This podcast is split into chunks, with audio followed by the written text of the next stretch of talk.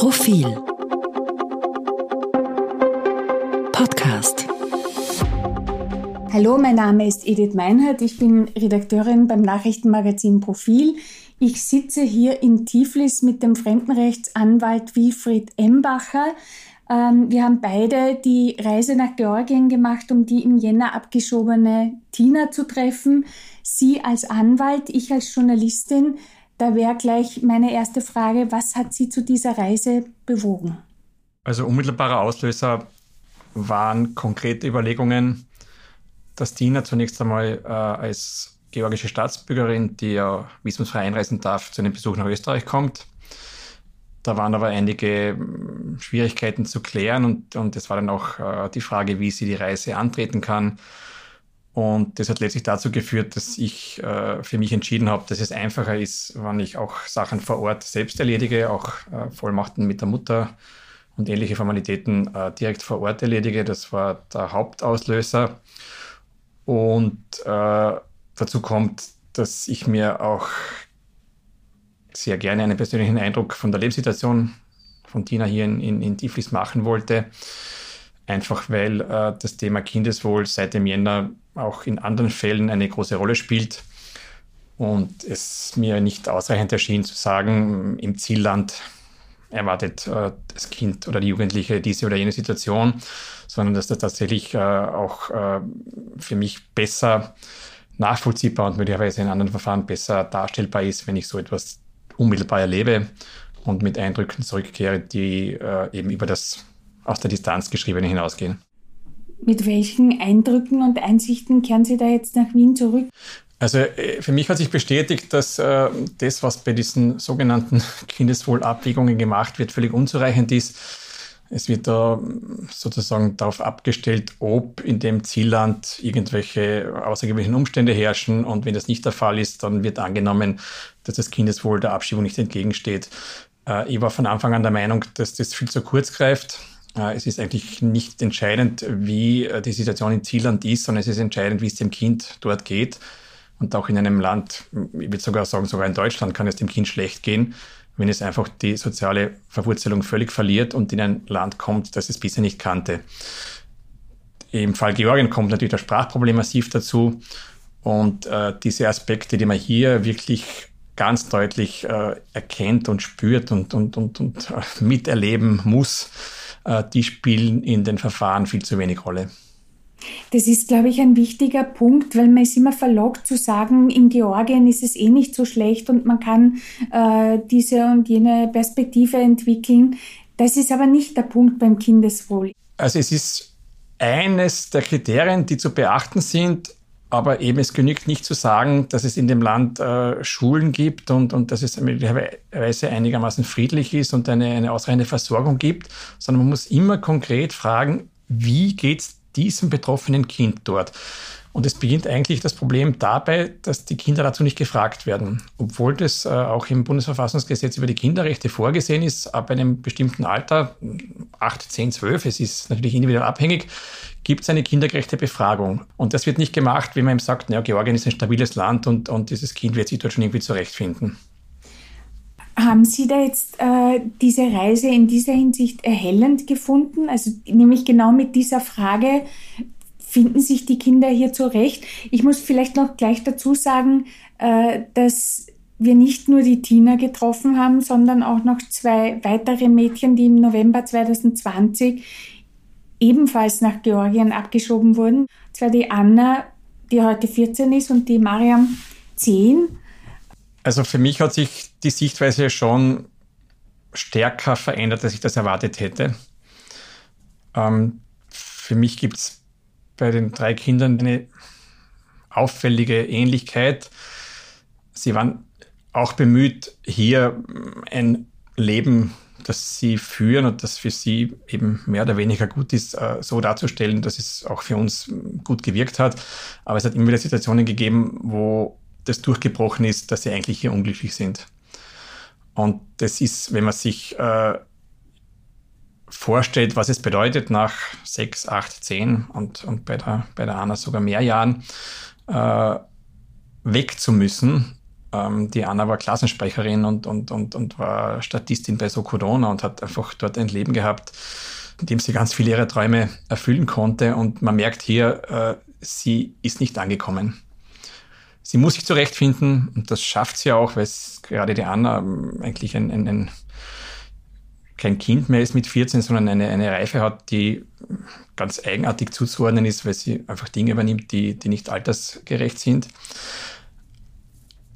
Aber sie strahlt keine Zufriedenheit aus. Und das nach mehr als einem Jahr. Und, und wenn man sie reden hört und, und wenn man zuhört, wie sie über Wien redet und wie sie über Tiflis redet, dann kann man sich ausrechnen, dass das noch länger dauern würde, wenn sie in Tiflis bleibt. Und auch die Tina hat ja einen Großteil ihres Lebens in Österreich verbracht. Wie geht es mit Tina jetzt weiter?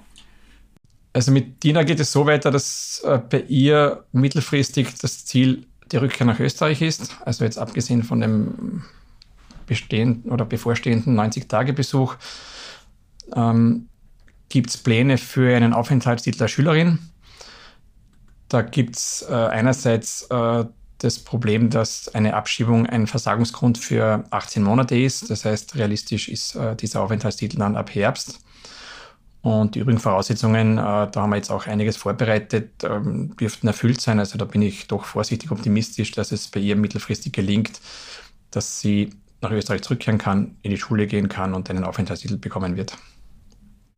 Das hieße dann, dass Tina dauerhaft zurückkommt. Genau, also für sie ist das jetzt eine Lösung, die auch äh, von den übrigen Familienmitgliedern eigentlich losgelöst ist. Ähm, das ist bei Schülerinnen nicht so selten. Meistens gibt es einen Verwandtschaftsbezug. Bei ihr wäre es eben eine, eine befreundete, also eine Schulfreundin, bei der Familie sie leben könnte. Und äh, bedeutet, dass solange der Schulbesuch andauert, dieser Aufenthaltstitel verlängert wird. Mit Ende des Schulbesuches muss man schauen, ob es eine Zweckänderung gibt, aber das ist doch relativ weit noch entfernt. Muss man mal schauen, wie es überhaupt geht. Es ist doch auch etwas, was zunächst einmal sehr verlockend klingt, aber ich glaube, dass es da schon auch Schwierigkeiten geben wird, an die Sie oder auch wir derzeit nicht denken. Und man muss einfach schauen, wie sie sich in der Situation zurechtfindet. Sie haben schon angesprochen, die Fälle äh, Tina, Anna, Mariam wären vergleichbar. Also sie sind sicher vergleichbar, ähm, was die Aufenthaltsdauer betrifft, eben der Großteil des Lebens oder bei der, bei der Mariam eben das gesamte Leben in Österreich verbracht. Ähm, sie sind vergleichbar von den extrem langen Verfahrensdauern. Sie sind auch vergleichbar ähm, von dem langen Zeitraum, der seit der Rückkehrentscheidung bis zur Abschiebung verstrichen ist, was meines Erachtens eine, eine neue Prüfpflicht ausgelöst hätte. Das wurde nicht gemacht, in beiden Fällen nicht, also insofern eine, eine sehr auffällige Ähnlichkeit. Ähm, und sie sind letztlich vergleichbar mit, äh, wie wir jetzt die Kinder hier erlebt haben, einer großen Unzufriedenheit mit der Lebenssituation, mit einem großen Traum nach Österreich zurückzukehren. Das heißt, die beiden Mädchen könnten eventuell auch mit einem Schülervisum dann kommen. Das ist durchaus denkbar. Ähm, bei Ihnen war es bisher nicht so konkret, weil Sie äh, einen Vorteil gegenüber der Diener hatten. Sie konnten in die deutsche Schule in Tiflis aufgenommen werden. Das heißt, diese ganze Problematik mit dem Sprache erlernen ist bei Ihnen nicht so vordringlich. Äh, ist natürlich trotzdem im Alltag hinderlich, eine die, die Alltagssprache nicht zu können. Aber eben für die Schule war es bei ihnen schneller möglich, in die Schule hineinzukommen. Es wurde nach der Abschiebung von Tina und ihrer fünfjährigen kleinen Schwester Lea und der Mutter und nach heftigen Protesten, die diese Abschiebung ausgelöst hat, eine Kindeswohlkommission eingerichtet. Was hat die gebracht aus Ihrer Sicht? Also die hat einen, einen äußerst wertvollen Bericht äh, gebracht, äh, in dem die Rechtslage dargestellt wird, in dem die Mängel in der Vollziehung dargestellt werden, in dem Verbesserungsvorschläge gemacht werden. Also wirklich ein, eine, eine Arbeit, die man nicht äh, hoch genug einschätzen kann. Ähm, das, was bisher fehlt, sind Ankündigungen zur Umsetzung dieser Vorschläge oder auch äh, der Umgang mit der Kritik an, an der Praxis. Äh, es wirkt so, als ob das äh, ein bisschen eine Beruhigungsbille war in der ersten Phase und jetzt liegt der Bericht vor und man legt ihn ab und macht weiter wie bisher. Was ist rechtlich der, der Knackpunkt dieser Problematik? Weil im Fall von Tina, Anna und Mariam geht es ja um Kinder, die einen großen Teil ihres Lebens in Österreich verbracht haben oder hier geboren sind. Es geht nicht primär um die Eltern, aber da gibt es ja auch ein Problem mit der Zuwanderung über die Asylschiene oder würden Sie das völlig abgekoppelt von der Kinderthematik sehen? Also man muss einmal einsteigen mit dem, was Kinderrechte in diesen Fällen überhaupt bedeutet. Es bedeutet, dass das Kindeswohl eine vorrangige Erwägung ist. Das heißt, wenn die Entscheidung äh, lautet, ein Kind bekommt kein Asyl, muss man trotzdem schauen, ob das nicht über die üblichen Asylgründe hinausgehen könnte, weil eben ein Kind betroffen ist. Ähm, bei den Rückkehrentscheidungen ist es eigentlich relativ einfach. Äh, da sind eben die Lebenssituationen im, in Österreich oder im Herkunftsland zu vergleichen und es ist zu prüfen, was äh, entspricht eher dem Kindeswohl. Das ist, glaube ich, bei diesen extrem langen Lebensdauern der betroffenen Kinder eine relativ klare Entscheidung. Aber in der Praxis ist es immer noch so, dass gesagt wird, wenn die Eltern eine Rückkehrentscheidung äh, bekommen, dann bekommen auch die Kinder eine. Also sie werden nicht als eigenständige Rechtssubjekte wahrgenommen und deswegen findet auch diese Kindeswohlabwägung in Wahrheit gar nicht statt. Es gibt Textbausteine, Mustersätze, aber es gibt keine individuelle Auseinandersetzung mit der Situation des Kindes. Wir haben die Gelegenheit gehabt, die Kinder auch zu befragen und die waren eigentlich sehr artikuliert. Ist das rechtlich für Sie relevant? Na natürlich, weil, weil eben, äh, wenn das so deutlich ist, dass Deutsch die Erstsprache ist und, und, und eben zum Beispiel bei der Anna eine Art, sich auszudrücken, die für eine 14-Jährige völlig ungewöhnlich ist äh, und dem gegenübersteht, äh, im Zielland ist eine neue Sprache mit anderen Schriftzeichen äh, zu erlernen, dann ist ja wohl ganz logisch, dass das des Kindes wohl nicht fördert, sondern behindert, weil eine 14-Jährige, die eine Sprache erlernen muss, um im Alltag zurechtzukommen, äh, das kann nie dem Kindeswohl entsprechen. Aber eben genau solche Aspekte kommen in den Entscheidungen nicht vor. Es wird einfach gesagt, äh, das Kindeswohl steht der Rückentscheidung nicht entgegen. Das wird für eine Abwägung gehalten und das halte ich für unzureichend. Das heißt, für Sie hat die Reise sich gelohnt?